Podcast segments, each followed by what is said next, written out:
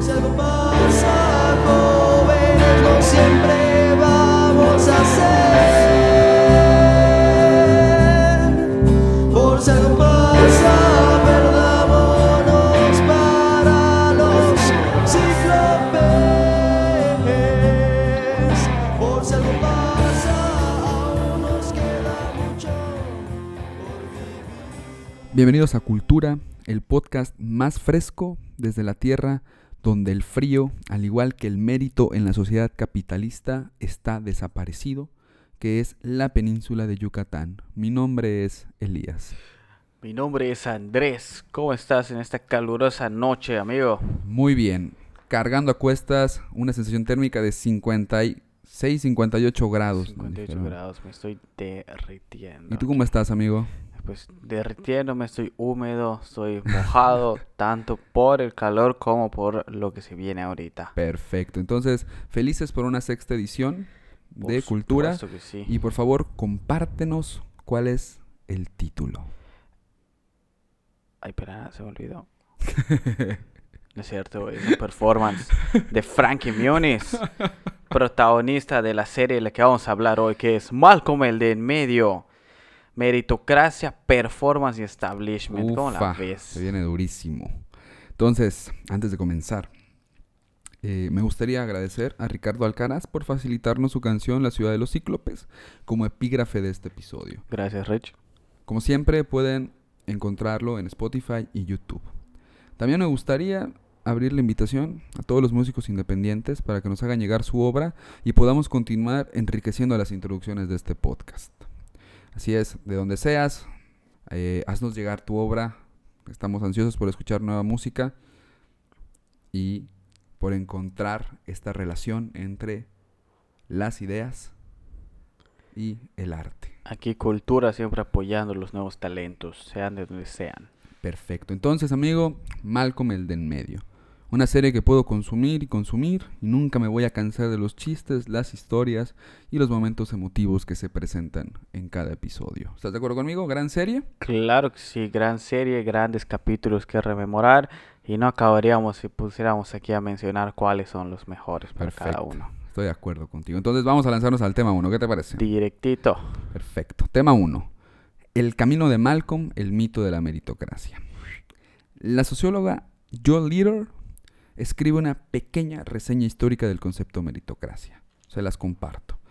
Este término ha cambiado mucho desde su aparición en 1956 en una revista británica de sociología titulada Socialist Commentary, en la cual se empleó como una crítica del mérito como base de la sociedad de conocimiento. El sociólogo industrial Alan Fox decía, ¿por qué dar más premios a los ya prodigiosamente dotados? En lugar de ello, deberíamos idear cómo brindar a quienes realizan labores difíciles o poco atractivas más tiempo de ocio, compartiendo asimismo la riqueza de manera más equitativa con el propósito de que todos tengamos una mejor calidad de vida y una sociedad más plena. Existía, pues, una preocupación por la educación como una forma de segregación, de jerarquización instrumental de las personas.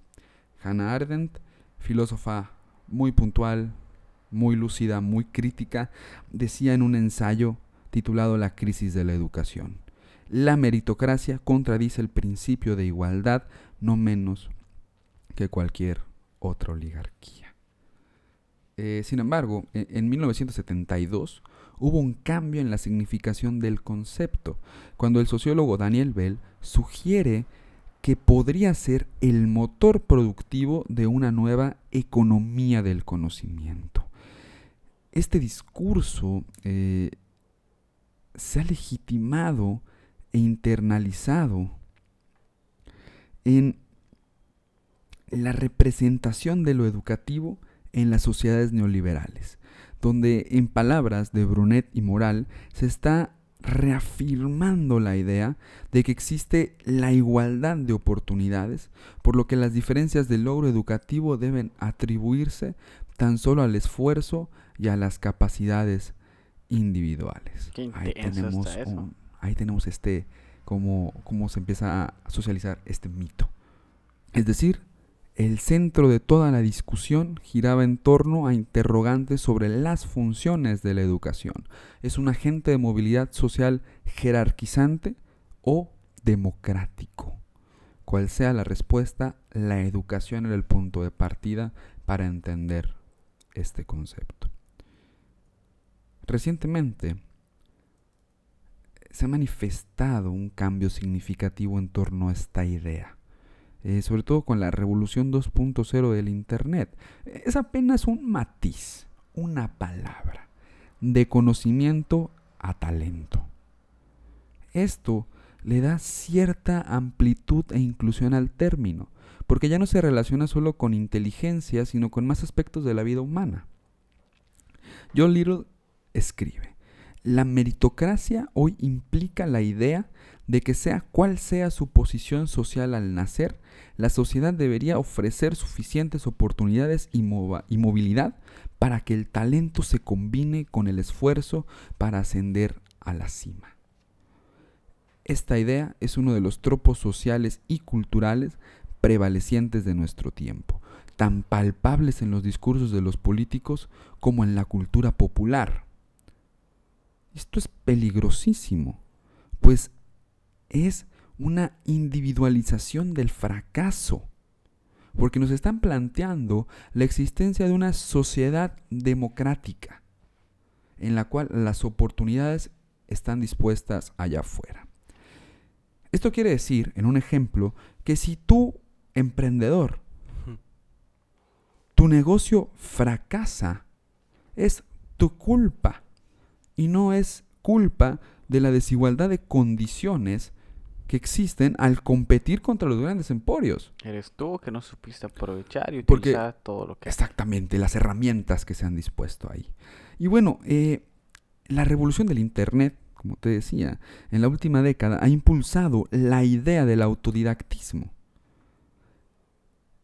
bajo la promesa del conocimiento contenido en miles de servidores listos para ser aprendidos por el sujeto. Ahí está YouTube, ahí está Wikipedia, ahí están esos miles de, de, de- contenedores del conocimiento en el cual nosotros podemos accesar en todo momento y este, de educarnos.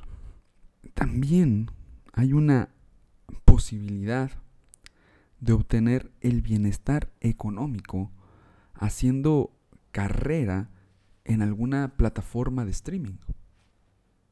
Ahí están los youtubers. Eh, en las redes sociales tenemos a los instagramers, Los a influencers. los, influencer- a los los influencers, en general, a los podcasteros. Ojalá, ojalá, amigo, ojalá. El acceso a la publicación de contenidos se construye como democrático. Por ejemplo, subir música a Spotify, podcast, como este gran podcast, videos a YouTube, etcétera. Se pueden subir. Se pueden publicar. Ya no necesitamos de estas grandes disqueras, grandes editoriales. Ahí está Wattpad, por ejemplo. Pero lo invisible es que el acceso a los medios de producción de estos contenidos no es democrático. Cámaras, guitarras, micrófonos, interfaces. La eficacia de estos objetos está en función de su precio y tiene que obedecer a la lógica del high quality.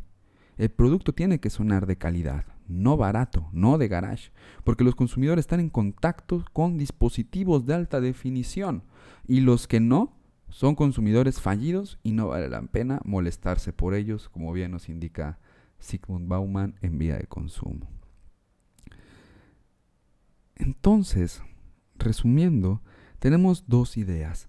La primera es la valoración movilidad social de las personas de acuerdo con el mérito del conocimiento slash educación y la segunda, que la sociedad consumista ha dispuesto de las oportunidades de forma democrática para que a través del talento se pueda acceder a la movilidad social.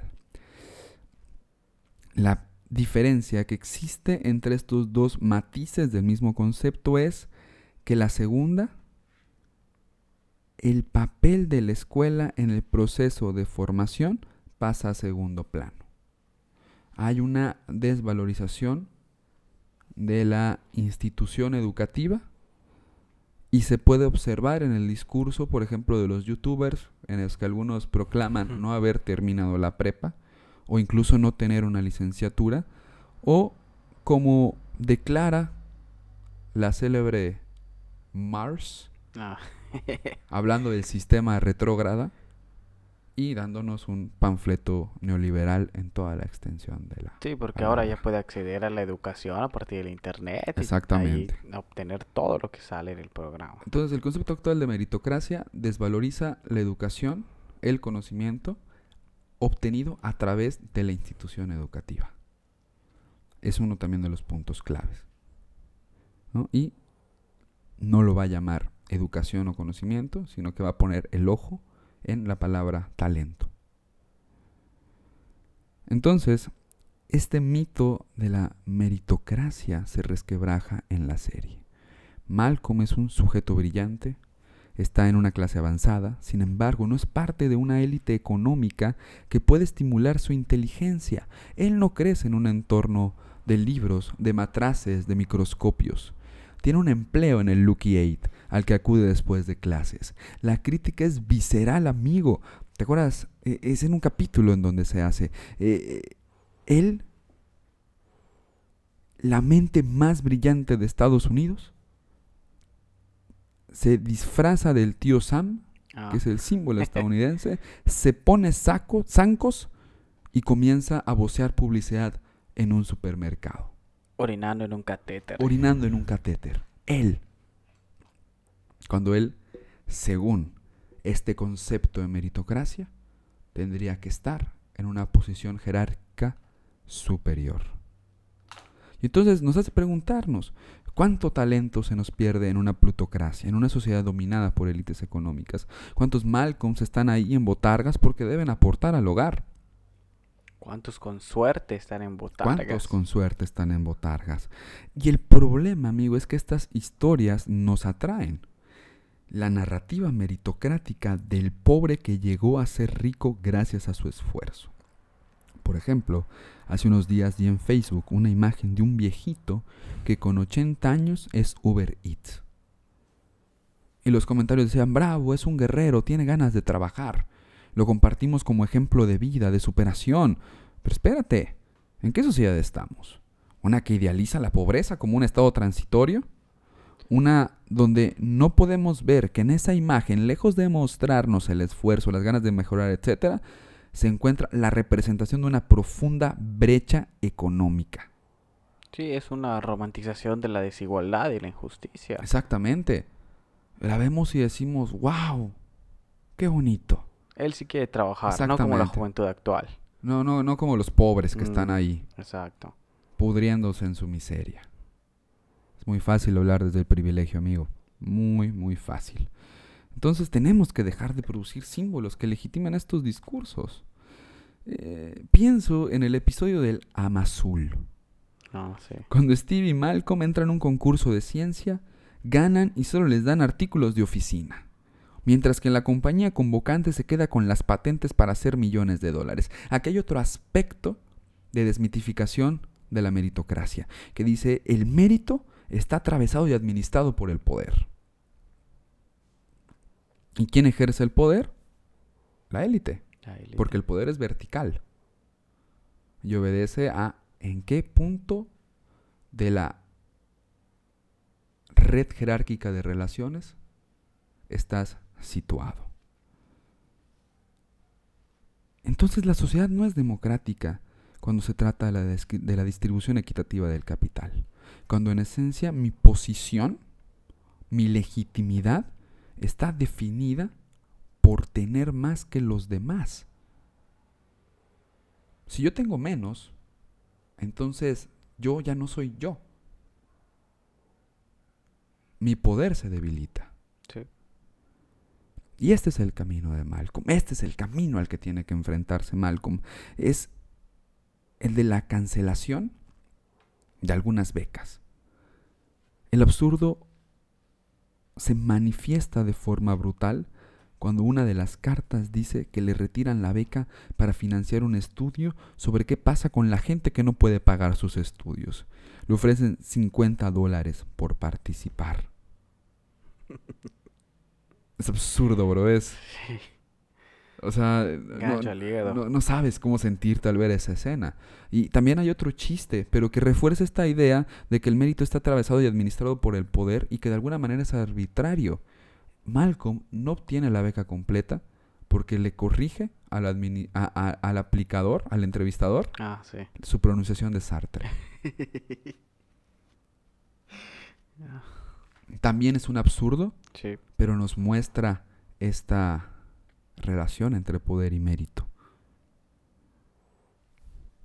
Y esto nos lleva a hablar del último capítulo, que es donde yo creo que la serie va a culminar de manera muy bien esta crítica a la meritocracia que va haciendo a lo largo de la serie. Eh, Malcolm yendo con su traje de conserje a clase. Esa es de las últimas escenas de la serie. Sabemos que trapea los dormitorios, que trabaja en la cafetería. Sí, está en Harvard, pero no juega en igualdad de condiciones. No sabemos siquiera que estar ahí garantice algo. Muchas series hubieran puesto un epílogo que nos mostrara cómo el personaje logra sus objetivos. La serie guarda silencio al final. Nos pone de frente a la incertidumbre. Es un cierre pesimista. A pesar de todo, no vemos a Malcolm triunfar. Tenemos la esperanza de que así sea. Y eso hace que para mí esta serie sea un ejercicio narrativo de la esperanza. Y esto se representa en las acciones de Lois en el último episodio. Ella no permite que Malcolm deje la oportunidad de ir a la escuela y comience a trabajar con el businessman que se ofrece a contratarlos con un sueldo altísimo, a él y a Stevie, para ser desarrolladores de tecnología.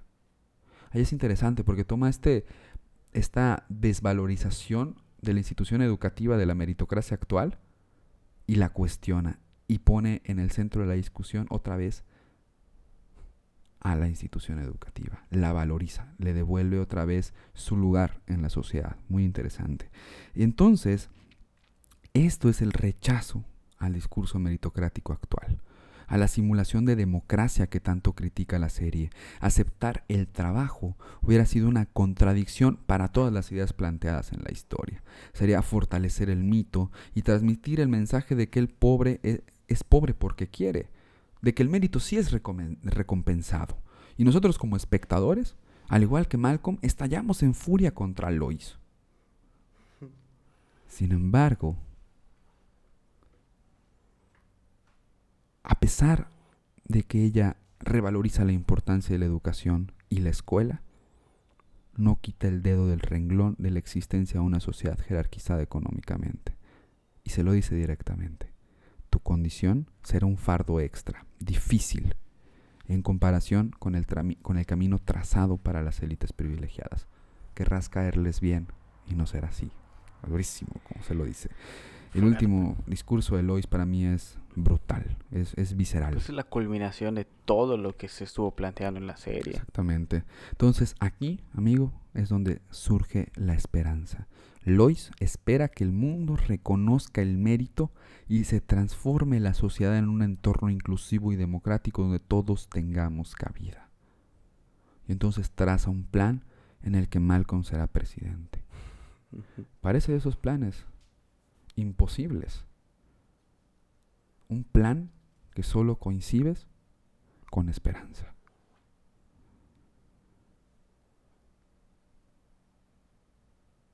La meritocracia actual, amigo, es una simulación que se construye con base en discursos individualistas y competitivos que representan al otro como un medio para la obtención de beneficios. Malcolm argumenta que pudo hacerse rico y comprar la presidencia. Y Lois le responde de forma magistral. Apela a la empatía, a la destrucción del mundo competitivo, del otro como objeto, al reconocernos de nuevo como sujetos que puedan colaborar para construir una sociedad equitativa. La esperanza de Lois es que el mérito actúe de forma ideal, valorando el conocimiento surgido de cualquier parte de la estructura, para que entonces uno de los tantos desposeídos del planeta ejerza el poder y el discurso en favor de los que por mucho tiempo han sido negados todo. Me parece, me parece hermoso, me parece muy interesante. Y bueno, o sea, no, no podemos hablar de este discurso de la esperanza sin hablar de la mística profética que guarda el intro, del statement que refuerza la narrativa de la serie. Nosotros, solo con ver el intro de Malcolm o el final, ya habríamos podido deducir el discurso de Lois. ¿Por qué? Porque cuando concluye la canción Boss of Me, hay un close-up a la cara de Malcolm, mientras el vocalista canta Life is unfair, la vida es injusta. Entonces sí, el intro en esa parte nos dice, nos habla de la esperanza de Lois, pero también nos está hablando del camino de Malcolm y el enfrentamiento que va a tener contra el mito de la meritocracia. Amigo, pasamos al tema 2. Wow, me hizo muy fuerte hoy. Muy bien. En el tema 2 vamos a hablar de los actores de la clase media. El performance de Malcolm. perfecto, bro. Y pues tomando en cuenta que en general, siendo una serie de televisión, es un performance, es una actuación, y que se ha extendido hasta el día de hoy con el performance que hace Frankie Muniz respecto a que no recuerda la serie, ¿no? Que un es, statement, es un statement. es un statement que se, que se fomenta con un performance. Y bueno, estudiando en cuanto a la literatura desarrollada en torno al performance, los anglosajones ponen énfasis en las actuaciones y ejecuciones culturales de los sujetos y su contexto social, De acuerdísimo. ubicando a cada una de ellas en dramaturgias situacionales. Eso es el performance, una dramaturgia situacional. Desde el punto de vista antropológico, este tampoco se aleja mucho de la noción artística del performance, principalmente por concebir la trama social como representaciones simbólicas puestas en escena por cada persona. Órale. Eso es, fuerte eso, bro. eso es lo que nosotros hacemos todo el tiempo. Estamos haciendo un performance, estamos dando una representación de nuestra cultura a través de símbolos. Entonces, quiere decir que nosotros desde que somos niños estamos aprendiendo el papel que vamos a representar, siguiendo la metáfora del teatro, nuestros- a través de nuestros directores que son la familia, los medios de comunicación masiva, la iglesia, padres, la escuela. la escuela, Exactamente. todo eso. Tú ¿Qué? y yo somos hermanos mayores, lo sabemos, tenemos que tomar el rol de hermanos mayores y es lo que nos van a enseñar. Ejecutar el performance, por ejemplo, de la protección. Qué Exactamente. hermoso, hermano. Qué, Exactamente. qué interesante. Y por ejemplo, el término performance no tiene una traducción precisa al español. Es no es lo mismo que una actuación. Performance, según Turner, deriva del francés parfournir y se refiere a la acción de completar. Completar como el final propiamente dicho de una experiencia, enfatizando una relación entre esto y el ritual. Ahorita vamos a ver por qué. Porque el performance en un primer momento fue asociado a los campos artísticos o de la lingüística, a los vínculos entre actuaciones o ejecuciones culturales del sujeto y el contexto social más amplio donde toma lugar esto. Todo siempre va en función a dónde estamos. Y esa es la manera en cómo vamos a actuar. Perfecto. Singer postuló que se trata de actuaciones que poseen un tiempo limitado, un comienzo y un final, un programa organizado de actividades y audiencia y que se desarrollan en un lugar y ocasión determinadas. Podemos hablar de las escenas en las que se dese- desenvuelve el mismo programa, ¿no? Todo esto constituyendo una unidad de observación, en donde se expresan y comunican los componentes elementales o básicos de una cultura. En este caso vamos a enfocarnos a la clase media, Exactamente. que es precisamente esta unidad de observación, que esas escenas, lo que nos van a exponer el pensamiento y los valores que hay en la clase media. ¿no? Exactamente. Porque estos elementos de los que acabamos de hablar son los mismos que conforman un sitcom. Y esta es una serie de comedia situacional. El sitcom se define así, como una serie donde la trama se desarrolla regularmente en los mismos lugares. El debate sobre si Malcolm el de en medio es o no es un sitcom, se lo vamos a dejar a nuestros escuchas en los comentarios. Perfecto. Que nos comenten y nos digan si eso no es un sitcom y por qué. Ha escuchado una gran variedad y abanico de opciones. Yo no me defino. No sé, yo podría decir que es un sitcom siguiendo esa definición. ¿Tú qué piensas? Te hubiera dicho que no. Pero ahora que lo pienso, puede ser. Pero yo creo que es una clase muy específica de sitcom. O sea, no, no se parece, por ejemplo, a la comedia hecha en The Big Bang Theory o en Friends o How I Your Mother. Eh, sí es una sitcom, pero yo creo que es de, de otra clase. De, es algo diferente. Argumentenos en los comentarios qué piensan y luego nos peleamos, ¿no? nos rompemos la madre. Pero mientras entendamos el performance como esta serie de acciones que se toman a partir de la situación en la que está inmerso el personaje. Siempre en función de dónde está. Y están cargadas de representaciones simbólicas que expresan y comunican elementos básicos de pues su propio bagaje cultural, Exactamente. ¿no? Cada interacción que tienen los personajes plantea el propósito de comunicar. Exactamente. Y es importante comprender las dimensiones instrumentales y entender el proceso a través del cual se llegan a consolidar creencias, valores y normas fundamentales para el grupo. En este caso, hablando de la familia. Exactamente. Malcolm. Exactamente. Y nos lleva a pensar cómo estas interacciones se relacionan con los rituales sociales. De Por ejemplo, el tránsito de situación social cuando cumplimos la mayoría de edad. En nuestra sociedad, por ejemplo, los individuos dejamos de ser únicamente individuos sociales, nos convertimos en ciudadanos. Exactamente. Tenemos la capacidad de votar, De comprar alcohol. de comprar alcohol, De forma legal, ¿eh? O sea, de, comprar alcohol legalmente. Ya somos ese señor al que se acercan los niños y me compra una cerveza, ya tenemos la decisión de hacerlo o no hacerlo.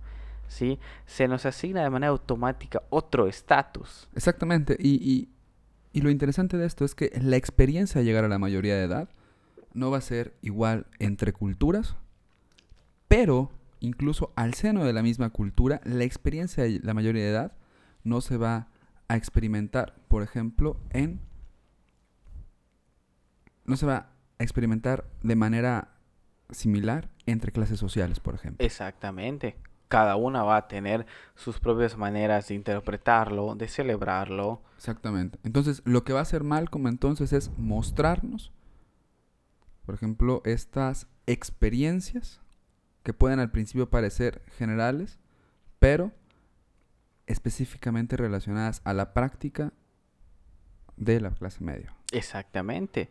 Porque esto te plantea un nuevo rol, ¿no? Exactamente. Que tienes unas nuevas responsabilidades. Exactamente. Por ejemplo, Malcolm. Malcolm, cuando llega a determinada edad, le piden que trabaje en Lucky Eight, Exactamente. ¿sí? Porque a su edad es el rol que la familia le exige, que necesita tener.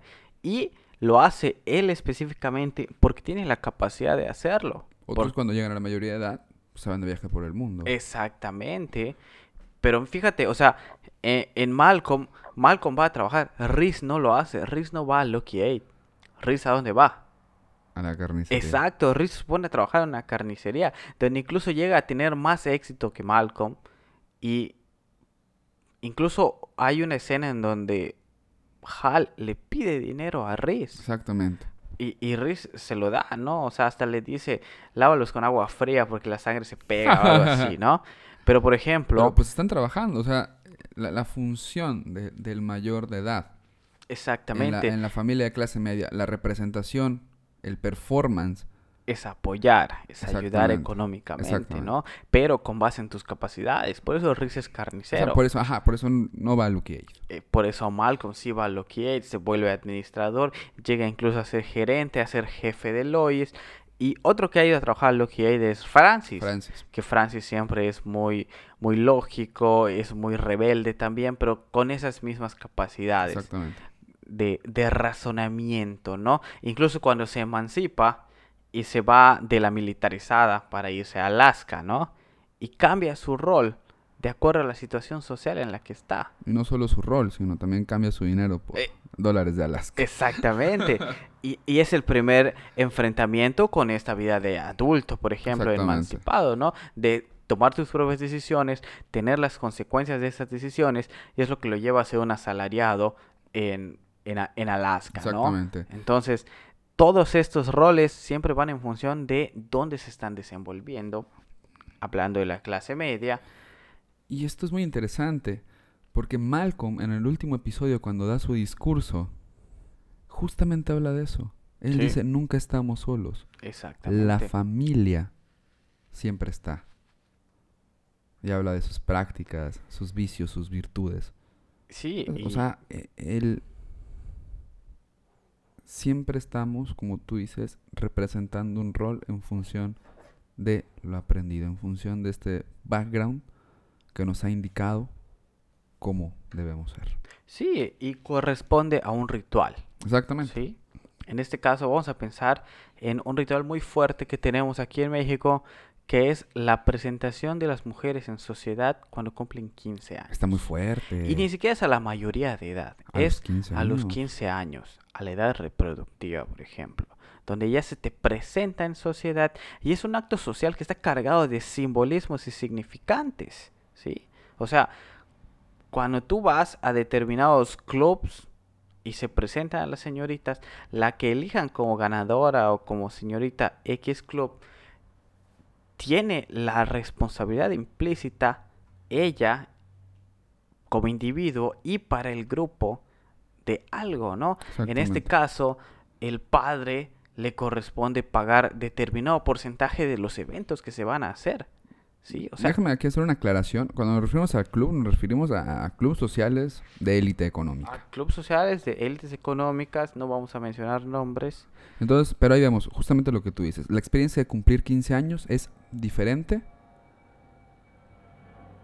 en una élite económica, que es la presentación, elección de una reina, entre otras señoritas, y la responsabilidad que los padres adquieren. Exactamente. Mientras que en otros, en otros en contextos, otros contextos en solo es clases, la presentación como, la fiesta, como la celebración. Exactamente. Como que Exactamente. sí es una presentación en sociedad, Sí. pero es en otra sociedad, por ejemplo, Exactamente. en otro Sí, sí, sí. contexto, ¿no? Por completo. Pero adquieres derechos y obligaciones Exacto.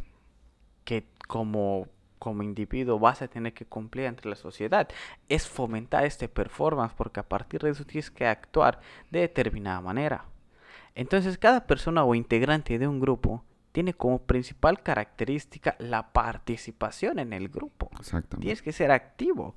Y en cada participación, toda persona tiene la capacidad de actuar o representar un papel dentro de las distintas tramas sociales De que, son, que acuerdísimo. nos referimos. No es lo mismo que yo cumpla 15 años en un club de élite social a que cumpla 15 años con mi familia. Voy a actuar diferente, voy a comportarme diferente. Pero al final sí voy a actuar. ah, pero al final sí, siempre sí voy a actuar. incorporo eh, nuevas, eh, Pues nuevas nuevas, actitudes, nuevas obligaciones. nuevas características carac- a mi personaje social. Exactamente, porque es lo que construye mi performance. Exactamente. Y esto me permite definirme ante el otro.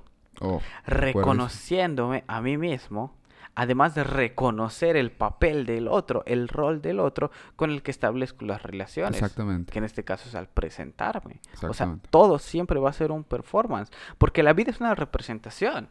Shakespeare nos lo dijo. El mundo entero es un escenario y nosotros solo somos actores en él.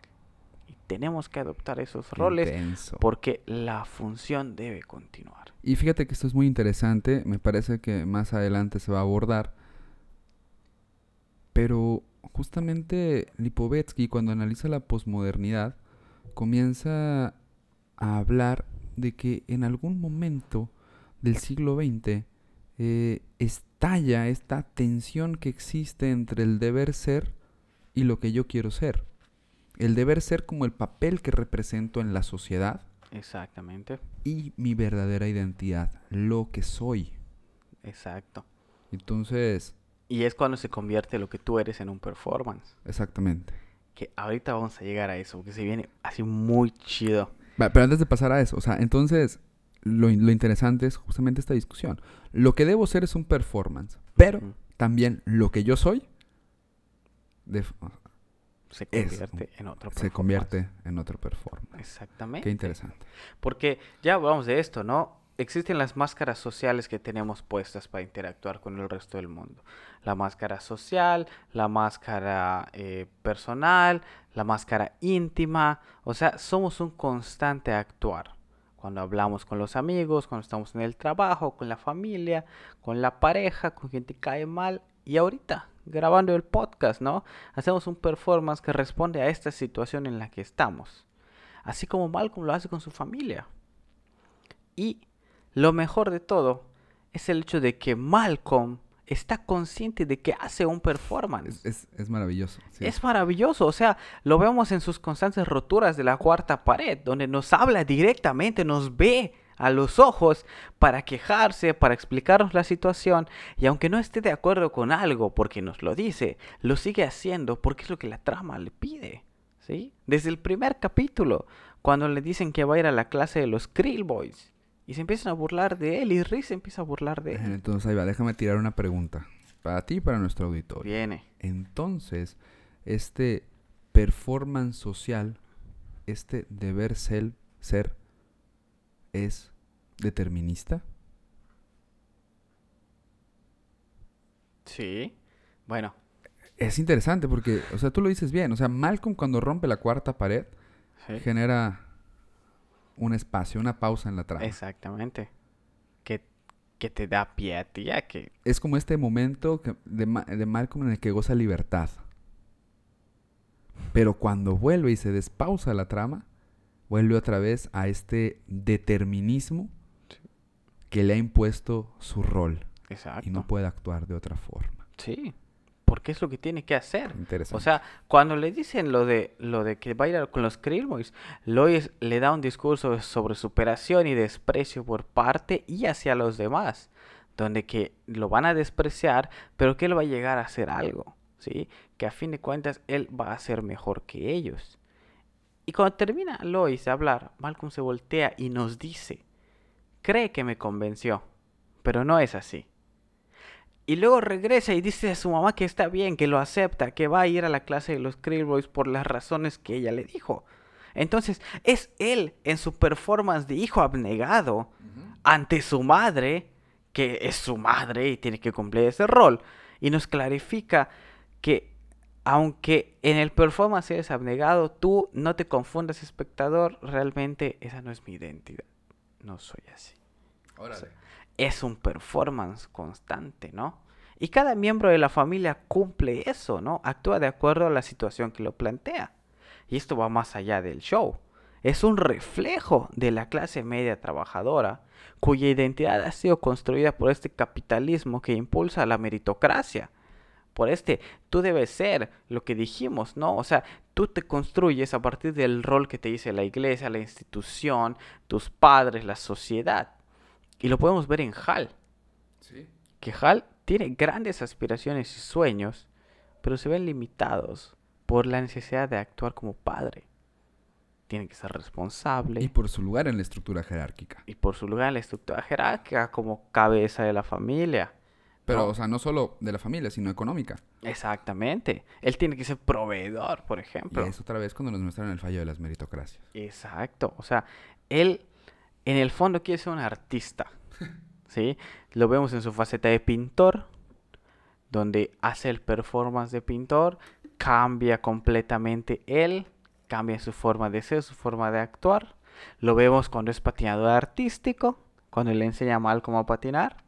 Y al final termina haciendo un performance de cuando ganó y tiene su traje de lentejuelas precioso. Fue el locutor conspiracional. Kit Carlo Magno. Kit Carlo Magno y tenía su fama, ¿no? O sea, tenía a, a Craig que era su seguidor, o sea, pero a pesar de todo esto, su acto social corresponde a que asista a trabajar, a que Exactamente. pague las cuentas, a que enseñe de responsabilidad a sus hijos.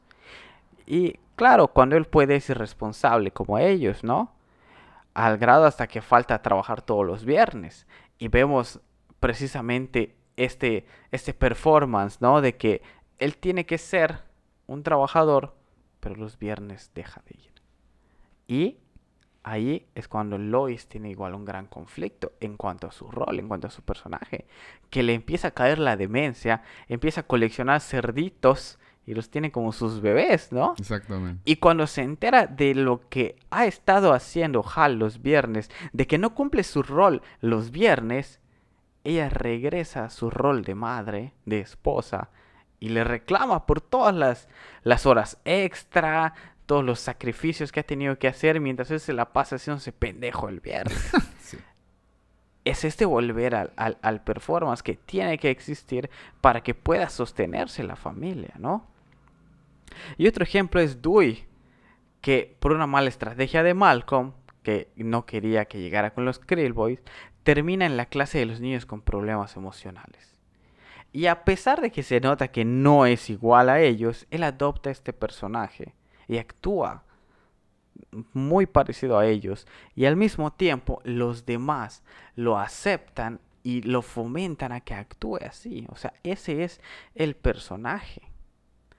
Pero el mayor ejemplo de todo esto creo que podría ser el capítulo del hombre en llamas, De acuerdísimo. donde literalmente asistir al hombre en llamas es realizar un performance.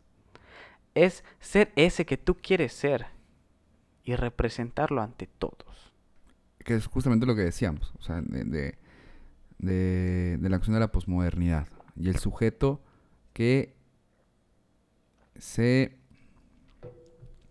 quita de encima el deber ser social, su performance social, y, a- y construye su propio performance. Exacto. Sí. Y, por ejemplo, en El hombre en llamas se da la expresión más grande de libertad. Y Hal demuestra lo que realmente quiere ser.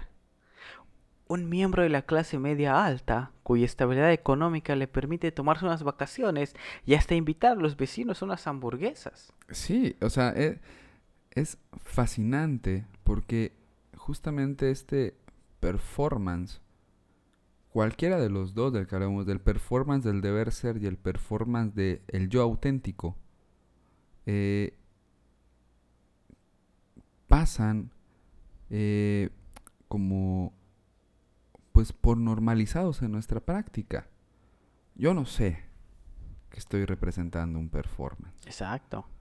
Y es lo que le pasa a, a Hal, porque él empieza a actuar, o sea, no actuar, empieza a- liberarse y los demás lo interpretan como un performance. Lo interesante es como este entrecruce. Para Hal, todos están locos. Exacto. Y para los demás, Hal está representando un performance que Hal no sabe que está representando. Exactamente. O sea, es como que una interiorización del performance, de, de modo que ya está implícito en todos, ¿no? Entonces, cuando todos lo están viendo, precisamente, y Hal cree que todos están locos, él se siente incómodo, ¿no? Y tal vez es una reflexión de que lo que Hal realmente quiere es dejar de hacer un performance ante la sociedad y que la sociedad deje de presionarlo porque él haga un performance del americano promedio. Porque él ya se siente comprometido de una otra forma de seguir haciendo las hamburguesas a la expectativa de todos. Pero representa una sociedad que le exige algo y él ya no quiere eso, ¿no?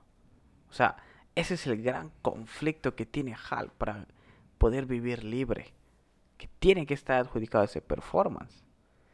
En ese mismo capítulo vemos cómo se transforma la familia, cómo Lois se junta con las mujeres que desfilan con los pechos descubiertos. Exactamente. Las mismas que desde el principio Riz estaba buscando. Desde que llegan al hombre en llamas se va a buscarlas y no las encuentra, ¿no?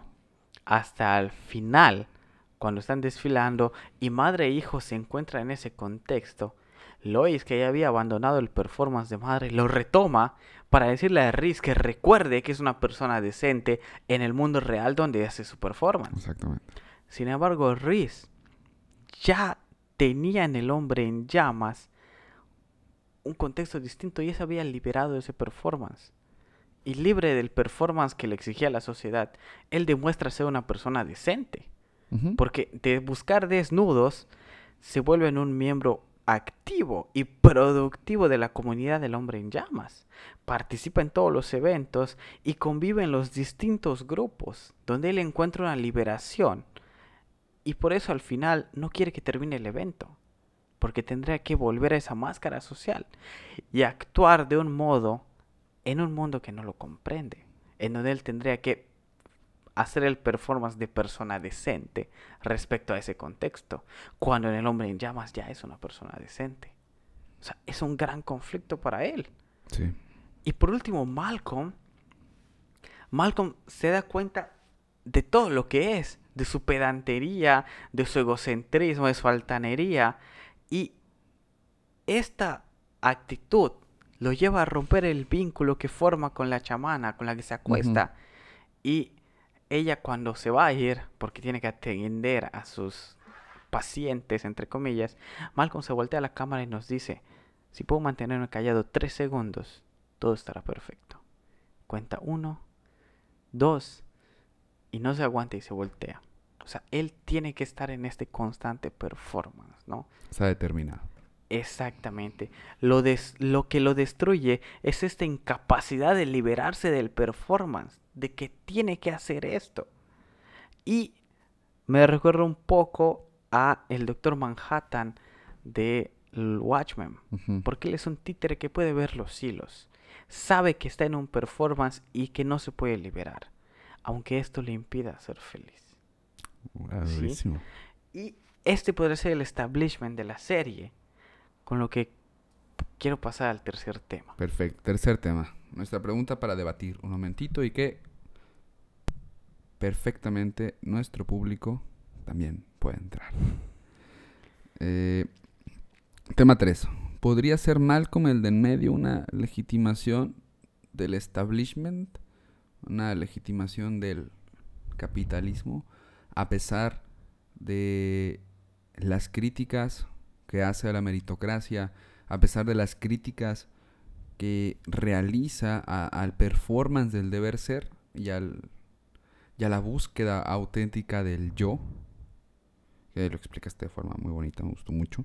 Eh, yo en lo personal, amigo, yo creo que a pesar de que Malcolm, eh, el de en medio, eh, hace estas críticas tan certeras, no puede de dejar de reflexionar dentro del capitalismo y sus valores.